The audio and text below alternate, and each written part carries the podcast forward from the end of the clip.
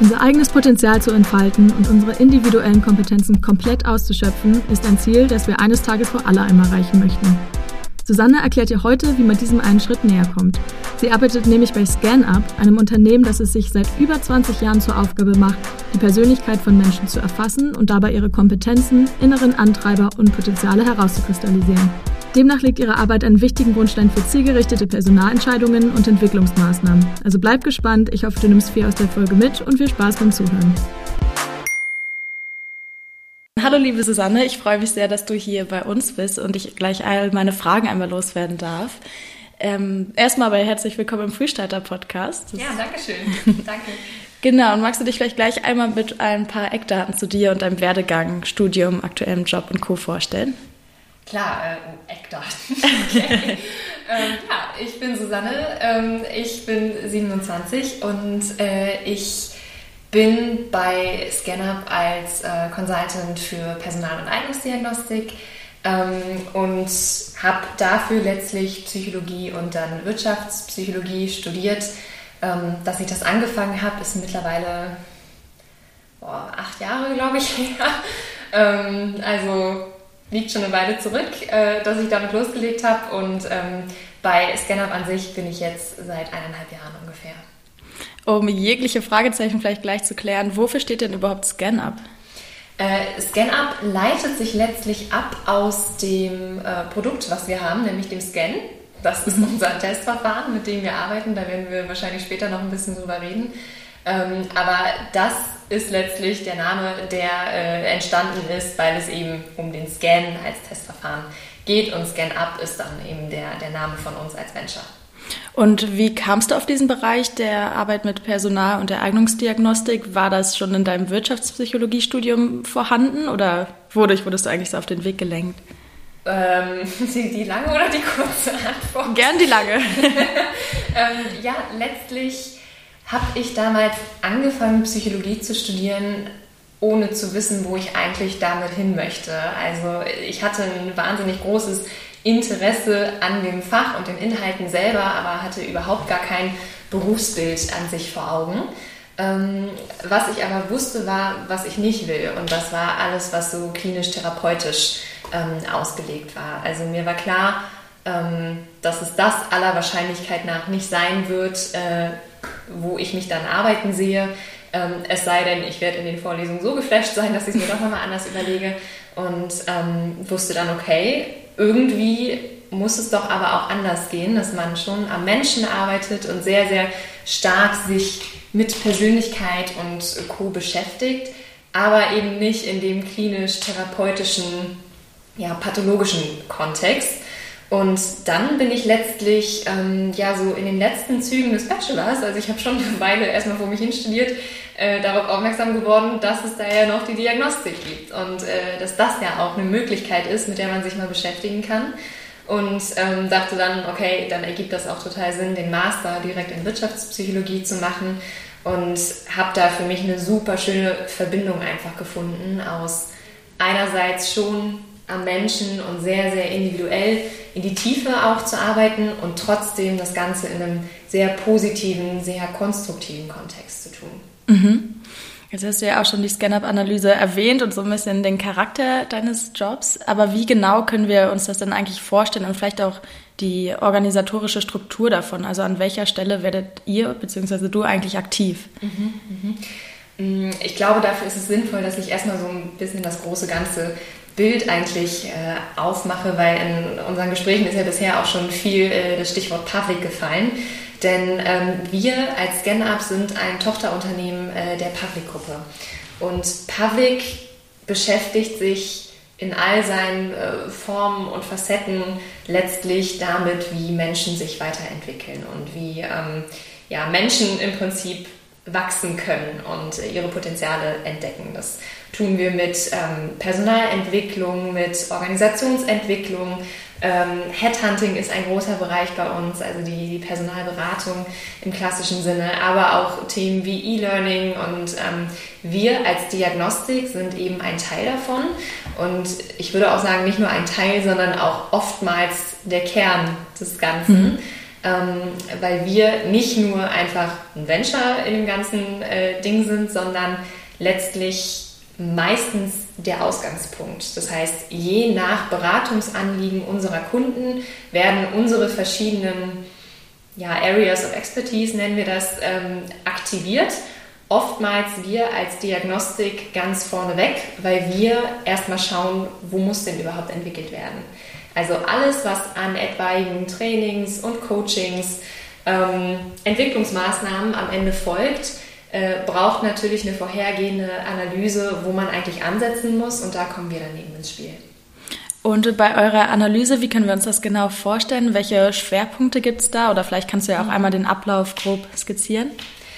Der Ablauf an sich ist glaube ich, relativ unspektakulär, weil man letztlich als Teilnehmender äh, bekommt man eben eine PIN zugeschickt und äh, macht dann dieses Testverfahren online, ähm, weil wir eben ein reines äh, Online-Assessment ähm, sind und dementsprechend setzt man sich eineinhalb, zwei Stunden zu Hause hin, durchläuft das Ganze und äh, wir bekommen das dann bei uns im System ausgespuckt. Ähm, ich glaube, das Spannende ist letztlich die Frage, womit wir uns da eigentlich dann beschäftigen, weil das ist am Ende Persönlichkeit und eben die menschlichen Motive. Das Motto von euch ist ja auch, die Individualität zu erkennen und Potenziale zu entfalten. Aber wie genau? Ja, da auf unserer Homepage. Ja, da wurde Vorarbeit geleistet. Aber wie geht ihr denn genau vor, um eben diesem Motto dann auch getreu zu werden und wie du ja meintest, an der Person direkt zu arbeiten? Ja, ähm, ich glaube, es ist ganz gut, wenn ich dafür einmal kurz erzähle, was wir eigentlich messen, denn dann wird der Begriff Potenziale auch ein bisschen klarer. Ähm, wir schauen uns ja die menschlichen Motive im Kern an. Also wir messen nicht einfach nur Persönlichkeitseigenschaften, ähm, das tun wir auch, ne? die kommen da am Ende dann auch äh, bei raus, aber äh, im Kern messen wir letztlich die menschlichen ähm, Grundmotive, die jeder Mensch in sich trägt. Das sind das Machtmotiv, das Leistungsmotiv und ähm, das Beziehungsmotiv. Manchmal wird es eben auch Anschlussmotiv genannt. Und da haben wir ein relativ spezielles Verfahren, eine ähm, relativ spezielle Messmethode, die wir ähm, ja, zusammen mit Professor Kuhl und eben auch Professor Schäffer äh, von der Nordakademie ähm, entwickelt haben und immer noch weiterentwickeln. Und die lässt eben Aussagen darüber zu, wie jemand sich nicht nur selbstgesteuert nach außen zeigt ähm, und vielleicht Verhalten bewusst dahingehend ausrichtet, sondern wie es denn langfristig unbewusst wirklich ist. Und das ist eben das, was wir als Potenzial dann bezeichnen. Ähm, wenn wir zum Beispiel sehen, wird ja schon sehr inhaltlich, aber jemand hat ein unbewusst starkes Machtmotiv oder Leistungsmotiv, ähm, dass wir das dann eben als Potenzial bezeichnen und eben schauen, wie kann man das denn noch besser ausschöpfen, wie kann denn die Person sich so in eine Richtung bewegen, dass man am Ende das Gefühl hat, mit den eigenen Antreibern, mit den langfristigen Motivatoren wirklich auf einer Linie zu sein und ja, damit letztlich Energie aus dem zu ziehen, wo man auch welche rein investiert. Mhm. Das hast du auf jeden Fall sehr schön gesagt nochmal.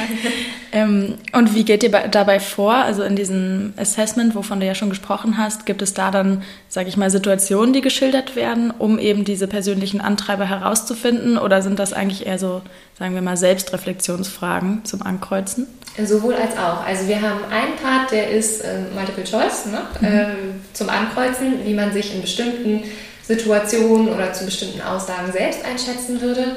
Ähm, und ein Teil ist tatsächlich ein äh, projektives Verfahren, ähm, wo wir dann auf die unbewussten Motive abzielen, weil du natürlich nicht jemanden fragen kannst, glauben Sie, dass Sie unbewusst leistungsmotiviert sind oder so? Ähm, oder wie würden Sie Ihr unbewusstes Motiv einschätzen, weil es ja eben so tief liegt und wir das selber gar nicht unbedingt wissen oder verbalisieren können. Mhm. Und das ist eben der Part, wo wir ähm, einen qualitativen ähm, Teil in dem ganzen Testverfahren haben, wo wir selbst, auch wenn da schon eine KI auch drüber läuft, die das äh, mit auswerten kann, auch nochmal als Diagnostikerin drüber gehen und ähm, ja, das Ganze so validieren, dass es am Ende auch wirklich das misst, was es messen soll. Mhm. Jetzt hast du selber schon das Stichwort gesagt meiner nächsten Frage, und zwar das Auswerten und Messen. Ja. Ich kann mir vorstellen, dass sich einige ZuhörerInnen dich jetzt vorstellen, wie du an deinem Schreibtisch sitzt und eigentlich den Großteil der Zeit damit verbringst, die Fragebögen und Assessments auszuwerten. Ist dem dann wirklich so oder was würdest du sagen, wie ist so dein, dein Arbeitsalltag gerichtet? Bei weitem nicht, nee. Also es ist ähm, natürlich so, dass das, was automatisch ausgewertet werden kann, das wird automatisch ausgewertet, natürlich. Ähm, das heißt, ich sitze tatsächlich viel am Schreibtisch, klar, aber äh, vielmehr schaue ich mir da eigentlich die, ja, das Endergebnis, also die Skalen, die dann da rauskommen, an und ähm, deswegen geht es dann am Ende des Tages immer darum, was machen wir dann damit? Ne? Wofür wurden wir zum einen äh, eingekauft und äh, was ist letztlich auch unser Auftrag? Und das kann tatsächlich ganz, ganz unterschiedlich sein. Das können sein Gutachten in verschiedensten ja, Formaten und äh, Umfängen letztlich auch.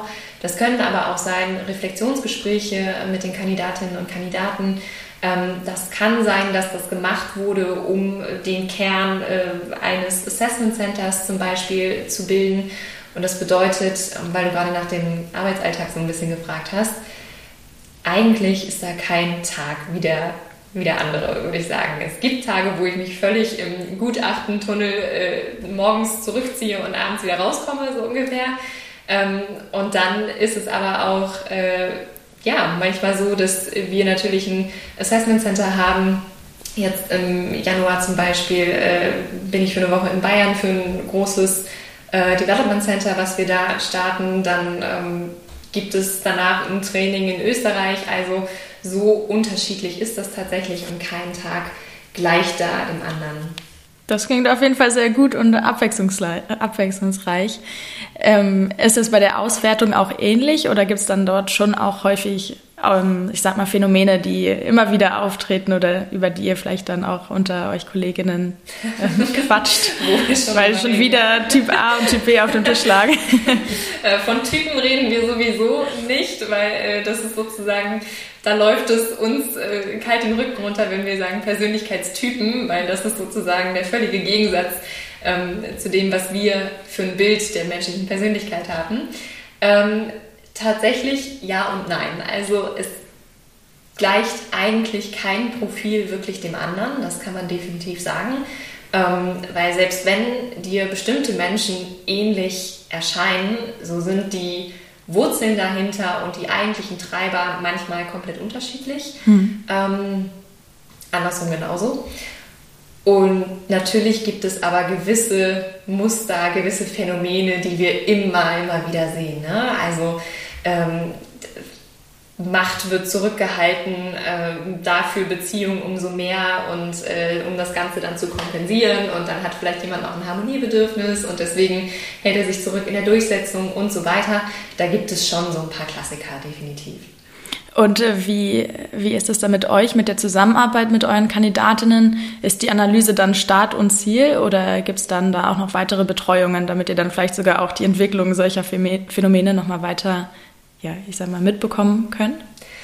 Auch da, es kommt drauf an. Also wir haben langfristig definitiv den Anspruch, dass wir ähm, nicht einfach nur den Spiegel vorhalten und dann sagen, alles klar, auf Wiedersehen, das war's, ähm, sondern dass wir schon auch langfristiger die Entwicklung dann begleiten. Aber es kommt auch hier wieder darauf an, was ist gewünscht.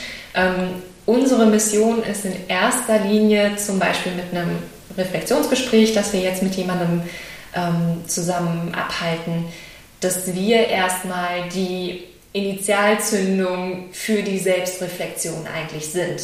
Ne? Also da geht es im ersten Schritt noch gar nicht unbedingt um die Entwicklung, sondern wirklich vielmehr um das, was liegt denn da noch, was dir vielleicht selber gar nicht so klar ist oder welche Mechanismen stecken hinter bestimmten Verhaltensweisen.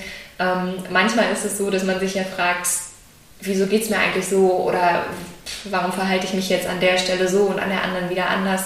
Ähm, und da bringen wir ein bisschen, bisschen Licht ins Dunkel. Mhm. Und äh, was würdest du dann sagen, macht die Arbeit in der Diagnostik genau für dich aus? Ist es eben das, ich sag mal, ein bisschen aufklärende oder mhm. reflektierende oder? Ja, genau das eigentlich. Also wirklich die, diese Möglichkeit zu sehen, ähm, erstmal, wie unterschiedlich Menschen eigentlich sein können. das ist so das, das Grundinteresse, äh, was ich da auf jeden Fall habe. Und ähm, dann zu merken, wenn einem die Kandidatinnen und Kandidaten das Vertrauen schenken, dass man da offen auch drüber sprechen kann, obwohl man ja eigentlich eine völlig fremde Person ist. Ne? Das muss man ja an der Stelle auch mal sagen. Wir kommen in die Gespräche rein und verschwinden danach äh, auch erstmal wieder und dann ist es ja gar nicht so leicht, sich da zu öffnen.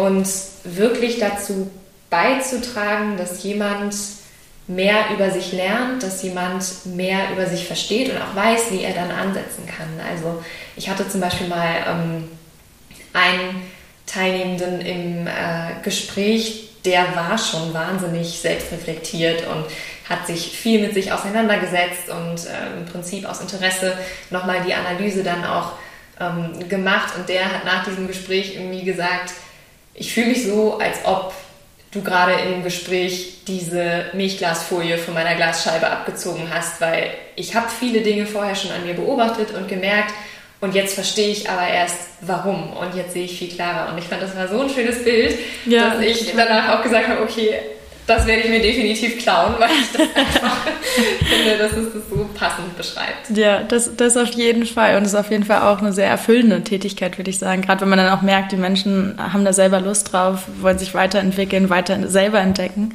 Definitiv. Also das, ich bin ganz verliebt in das, was wir tun. wie schön, wie schön zu hören. Und was würdest du sagen, ähm, welche Challenges laufen dir vielleicht über den Weg? Ich hake da auch immer gerne nochmal nach. Jetzt haben wir ja schon mal so deine Highlights gehört. Wie sieht es dann auf der anderen Seite vielleicht aus? Äh, ja, gibt es definitiv. Ähm, also wenn du den Begriff Diagnostik irgendwo in den Raum wirfst, dann zucken manche Menschen ja erstmal so ein bisschen zusammen, ne? weil Diagnostik häufig damit assoziiert wird, oh Gott, Prüfungssituation oder äh, ich werde analysiert und durchleuchtet und äh, am besten noch ein IQ-Test oder sowas, das machen wir ja gar nicht. Ähm, nein, um Gottes Willen. Das führt aber dazu, dass man da nicht immer auf wahnsinnig viel Euphorie auch bei manchen Leuten trifft. Also man muss wirklich sagen, der allergrößte Teil freut sich darüber, empfindet das als eine große Wertschätzung, ähm, ist gespannt darauf, mehr über sich zu erfahren. Es gibt aber natürlich auch Leute, die im ersten Moment da eher ihre Zweifel haben und die da so ein bisschen skeptisch sind und sagen, naja, wollen wir doch mal sehen. Ne? Mhm. Und ähm, dann wird es eigentlich besonders spannend, weil wir dann direkt so eine zweite Ebene noch dahinter haben, ne? dass wir nicht nur inhaltlich denen das nahebringen wollen, sondern auch irgendwie zusehen müssen, wie gewinnen wir die Leute denn so für uns, dass die auch merken, wir sind auf deiner Seite. Also ich kann dir gerne mal ein Beispiel geben. Gerne. Ja, jemand äh, ist vielleicht seit 15 Jahren in seinem Job ähm, und ist jetzt irgendwie Teil einer Entwicklungsmaßnahme da, die vielleicht sogar großes Ding über Public, ne, wie auch immer. Und jetzt stehen eben diese Reflexionsgespräche an zu, den, äh, zu der Potenzialanalyse. Und der ist vielleicht irgendwie im, im, Vertrieb oder so, ist da lange unterwegs und auch sehr, sehr gut und erfolgreich und eigentlich zufrieden und hält vielleicht aber jetzt von den Themen Psychologie oder gar Diagnostik halt nicht unbedingt so viel. Und dann kommt da halt so eine dahergelaufene Diagnostikerin, die ihm irgendwie dann sagt, ja, schönen guten Tag, wir reden jetzt hier mal ein bisschen über persönliche Weiterentwicklung und äh, Persönlichkeit und wie sie noch dazu lernen können. So. Mhm. Verständlicherweise trifft man dabei dann nicht immer auf die pure Begeisterung. Ne? Ist ja auch total nachvollziehbar erstmal. Und dann geht es eben darum zu vermitteln, ich bin nicht hier, um der Person zu sagen, wie sie jetzt Vertriebler des Jahres wird. Also das ist nicht mein Job und ich würde mir auch niemals anmaßen, die fachliche Kompetenz da irgendwie, also da reinzugehen oder ähm, ne?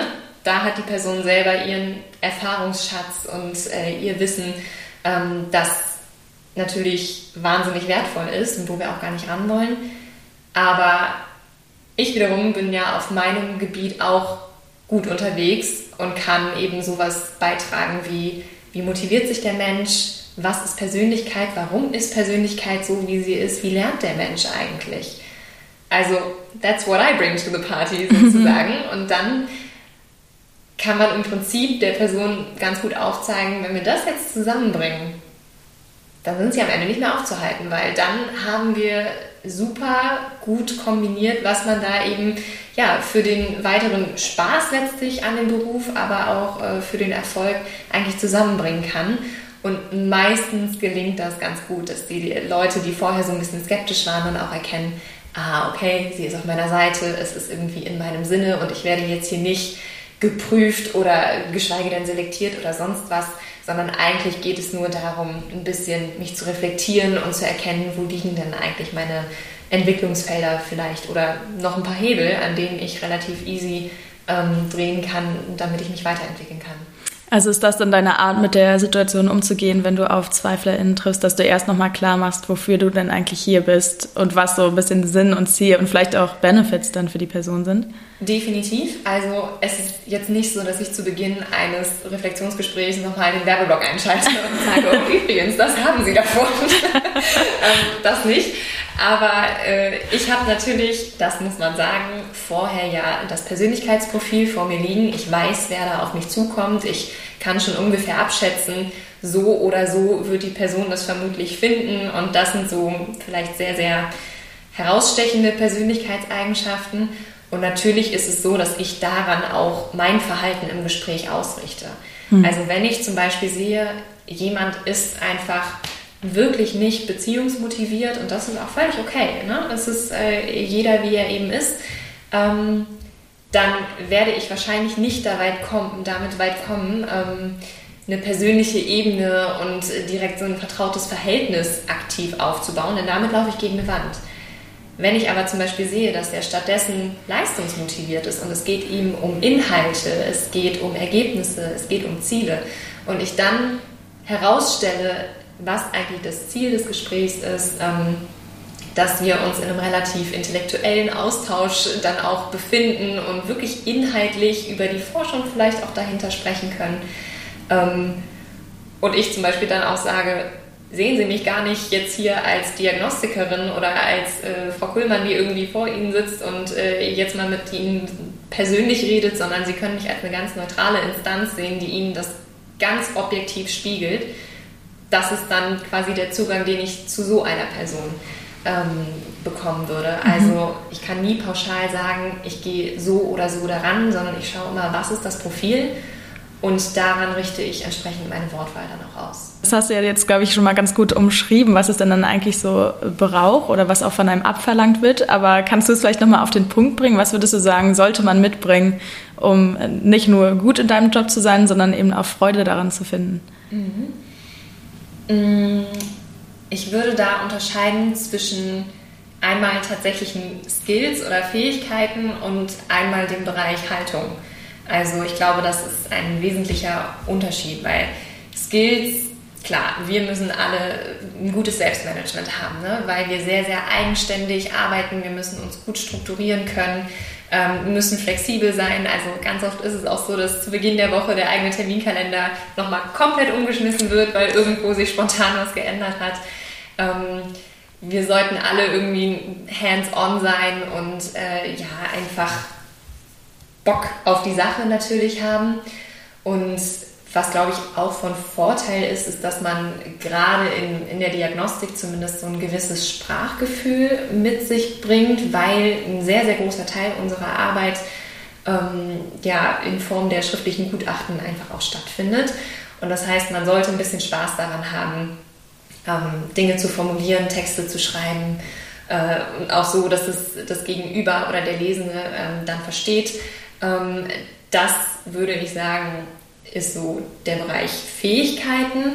Ähm, und ich glaube, das sind ja aber Themen, die kann man sich durchaus aneignen. Ne? Also man kann das ein Stück weit lernen, wie man sich selber strukturiert und ein bisschen Zeitmanagement und so weiter ähm, sich drauf schafft. Aber ich glaube, der größere Teil ist dann tatsächlich Haltung. Und das kommt eigentlich so der, ähm, ich weiß nicht, du hast es wahrscheinlich in deinen Psychologiekursen auch schon mal gehört, die humanistische Grundhaltung. Äh, mhm. das kommt da ziemlich ähm, nah dran. Also wirklich diese Wertschätzung, die Offenheit und erstmal ähm, ja, diese, diese empathische Grundhaltung, dass jedes menschliche Verhalten, auch wenn es erstmal noch so diffus oder unverständlich, vielleicht sogar manchmal egoistisch irgendwie erscheint, ähm, einfach einen Grund hat und eine Wurzel hat, die das Ganze letztlich erzeugt. Und wenn man dieses Grundverständnis hat, dann ist es natürlich auch möglich, ähm, das den Kandidatinnen und Kandidaten erstmal zu spiegeln und zu sagen, egal wie sie sind oder was sie, was sie hier zeigen oder äh, wie die Ergebnisse der Analyse sind, das ist okay. Und das hat irgendwie alles seinen Grund und äh, man kann es so oder so machen. Man muss halt nur sich darüber im Klaren sein, was ist dann manchmal die Konsequenz daraus. Und dementsprechend glaube ich, dass diese Grundhaltung das ist was, das sollte man schon mitbringen, weil das meiner Meinung nach eine Sache ist, die sich schwieriger antrainieren lässt. Zumindest so, dass es dann sich so weit auch manifestiert, dass es authentisch ist am Ende.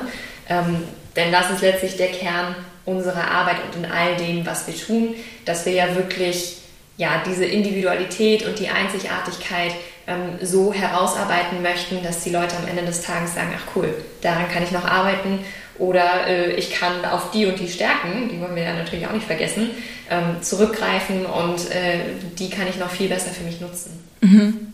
Ja, es war auf jeden Fall sehr spannend, einmal so nicht nur von den Herangehensweisen und auch Denkweisen eben aus deiner Sicht als Diagnostikerin zu hören, sondern natürlich auch nochmal von deinen Skills. Und deswegen dachte ich auch, wenn, wenn wir dich schon hier äh, vor, vor uns sitzen haben, vielleicht wäre es ja ganz spannend, nochmal für unsere FrühstarterInnen einen Tipp für ihre Karriere mit auf den Weg zu bekommen. Ja. Gibt es da was, wo du sagen würdest, ja, vielleicht ist es gut, das schon mal früher gehört zu haben, vielleicht profitiert oh, man davon? Wow. Äh, sonst müsste ich ja einmal die, die Karrierebibel auspacken.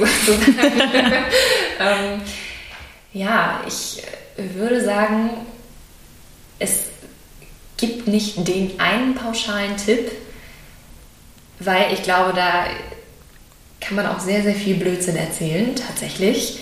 Ähm, ich würde aber immer raten, in, egal in welcher Entscheidung, ob es jetzt irgendwie um ein Praktikum geht, um bestimmte ja, Bewerbungen oder äh, die nächsten Schritte, die man so geht, hört immer auf euer Bauchgefühl. Weil das ist am Ende des Tages nicht zu unterschätzen und man wird vielleicht nicht direkt am nächsten Tag oder am übernächsten Tag sehen, äh, warum das am Ende gut war. Ähm, aber meistens ist es doch so, dass langfristig gesehen man dann feststellt, wie gut, dass ich den Schritt gegangen bin oder wie gut, dass diese eine Sache nicht geklappt hat, ähm, weil man selber vielleicht ein schlechtes Gefühl bei der Sache hatte, auch wenn man es gar nicht mit Zahlen, Daten, Fakten groß belegen kann oder nicht das eine Argument dafür hat, aber Bauchgefühl wird wirklich immer noch unterschätzt. Mhm.